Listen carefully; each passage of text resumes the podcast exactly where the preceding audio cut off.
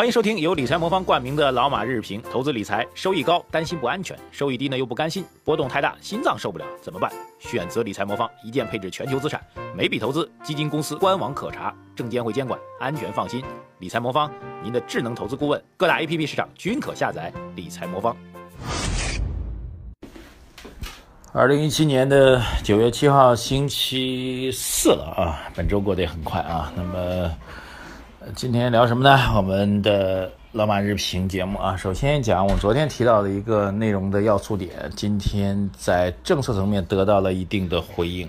昨天我们提到什么呢？就是随着北方的供暖季的来临，煤炭这个供求矛盾和煤炭价格畸形过高的问题将会变得更加的严峻。消息发出来之后呢，有些朋友表达一些不同意见啊。一方一些南方的朋友觉得很遥远，说我们这还热的跟大夏天似的，你就开始讲供暖的事儿哈。这种说法有点像当年那个何不食肉糜的故事啊，各位可以查一下。另外，有些北方朋友说，我们那城市政府财政补贴把那个供暖费已经取消掉了啊，说你这个怎么我因为我讲供暖费会上涨了，我这样来回答啊，第一个。供暖费取消，并不是所有的城市都取消啊，个别城市福利的问题而已。第二一个，即便供暖费取消了，并不意味着买单人消失了，对吧？是由您自己手里面的现金消费资金去买单，还是由政府财政去买单？政府财政去买单，最终呢，还是会通过收税和收费的形式来为公众来要的，因为政府是不创造，啊，这个经济增长和经济收入的，对吧？所以。这是一个基本的经济学原理，啊，价格上涨，特别是大宗的，跟所有人消费都相关的价格上涨，最终买单的人依然还是你。就是我们经常互联网上会讲，免费的是最贵的，就这样一个道理，好吧？哎，针对这样一个说法吧，这个国家发改委应该不是听到我们节目吧？我觉得，哈，这个表达了要建立。煤炭的库存制度，煤炭的库存制度将可能会在九月底实施啊？什么意思呢？在冬季煤炭消费旺季到来前来实施，以确保市场调节弹性啊。这句话表达的，我的理解是这样的：就以前煤炭的这个限购限销限用，那将来呢是有一段时间是希望采购方大量的集中采购煤炭。然后建立一个库存，这个库存包括国家政府也可能建立一部分库存。假如价格过高的话，那么就会抛售库存，有点像什么呢？有点像咱们国家一直有那个长期的战略的粮食储备和战略的猪肉储备。各位不知道知道不知道啊？这个中国其实在全国各地都建有那种战略储备的粮仓和战略储备的猪肉仓，嗯，就是。以防止，因为这是中国老百姓生活价格影响最大的两块东西了。如果这些领域价格出现畸形的暴涨，主要是暴涨的时候，那么政府就会开启战略粮仓或者战略的肉仓，来平抑市场的价格。听起来发改委要做的这样一个煤炭的库存也是这样的事情，那前提就是他们已经感觉到了，今年到了供暖季之后。煤炭的价格可能还会继续飙升，这种飙升是有点压力或者有点不正常的，所以才会干这事儿。其实是对我们昨天提的这样一个问题的回应，啊，所以这事儿呢有点头疼啊。它是一个好的起点，那现在确实引发了一些有些争议的问题，这些问题最终还是要解铃还是系铃人嘛？解铃系铃人就是以发改委代表的行政调控部门，那么最后。引发的一些问题或者风险或者担忧吧，最终还是靠你这个细灵人把它解开，还得你忙活，对不对？所以这也意味着什么呢？阶段告诉大家，就钢铁、煤炭的去产能，我们觉得成效是大大的，这个我们是极度的赞扬。但是在具体操作层面的一些问题，现在正在被修正。对于市场来说，还过度的去期待去产能能够带来的所谓的价格的飙升啊，或者怎么怎么样，我觉得不可能。最起码价格的上涨已经告一段落。未来的问题是，如何去避免价格上涨所带来的负面的问题？如何去避免价格就出现快速的急剧的回调，给中国经济带来一些压力啊？这是对昨天问题的一跟踪。另外一个问题大家也知道啊，就接下来要跟大家讲的事情就是，市场越来越正常了啊。这个经济参考报我一直在讲，经济参考报在政策层面的建设方面是有一定的政策的寓意在里面的啊，很多报道都是有寓意在里面的。昨天两篇报道都跟股指期货恢复正常有关系啊。一篇报道是经济参考报自己的看法，认为今这个股指期货有恢复正常的一个诉求吧。原话怎么说的呢？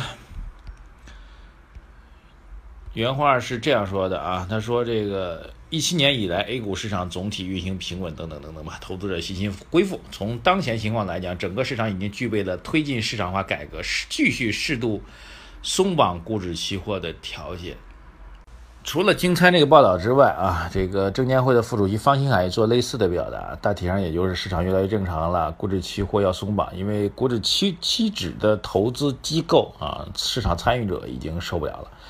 股指期货到目前为止，就股灾之后，其实一直处于实质性阉割当中啊。股指期货固然会有放大市场波动的影响，但如果从做一个比例的话，呃，期指投资人告诉我的数据啊，因为期指这边具体操作我没有那么熟悉，他们认为这种投机性的扩大波动的影响，在整个期指的市场影响当中，可能只占了不到百分之十，绝大多数的期指的功能还是在稳定市场啊。当然，我觉得还有一些技术性问题啊，就是。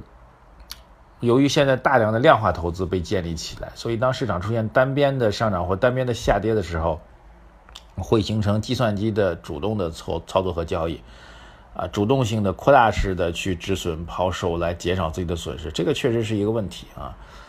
呃，我个人倒是觉得两点吧，第一点，股指期货究竟松绑到什么程度，是一蹴而就式的完全恢复到之前的状况，我觉得好像也不大会啊。总的来说。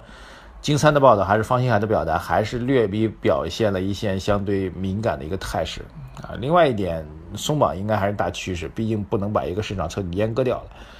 还有一点呢，就是由此延伸出来的，我觉得非常重要的就是这种措施如果实施的话，确实表明整个资本市场开始进入到相对比较正常的状态了。对，这种正常还会衍生出另外一个我其实在周末节目当中提到的问题，大家可以来商榷啊。真正的资本市场正常之后，类似于正金这样的公司，为了救市而建立的国家队的资金，真的应该退出了。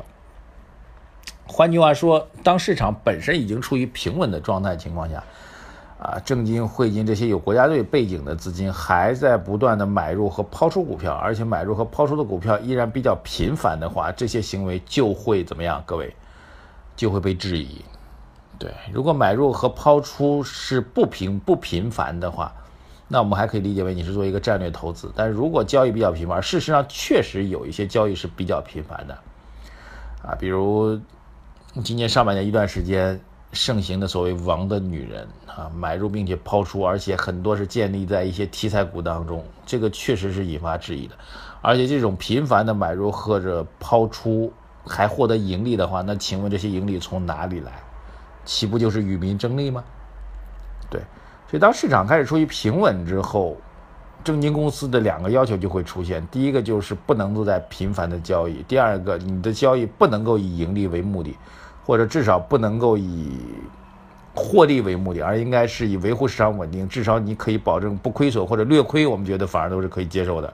如果他赚的大的利益的话，那其实是市场啊过度干预市场的一种悲哀吧。所以我个人觉得，股指期货恢复正常之后，类似于正金或者国家队退出市场的呼声将会越来越强，啊，这一点供大家做一个参考啊。整个股指盘面量能继续萎缩，萎缩下去的结果会是什么呢？现在已经有越来越多的人喊出大牛市的口号，虽然我们之前有大牛市的判断啊，但是我们认为大牛市在当下基本面上依然难获支撑，对。大牛市的判断，我们是认为是在一八年到一九年是会出现的。各位应该知道我这判断，但是在一七年九月份就会出现吗？我个人依然坚持不会。那么量能不断萎缩，盘面的压力是在是在加大的。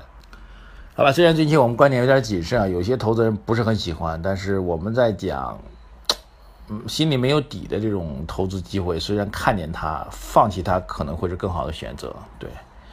好，谢谢大家关注我们的微信公众号“财经马红漫”，点赞、留言、转发，我会及时做观察和回应。谢谢大家，再见。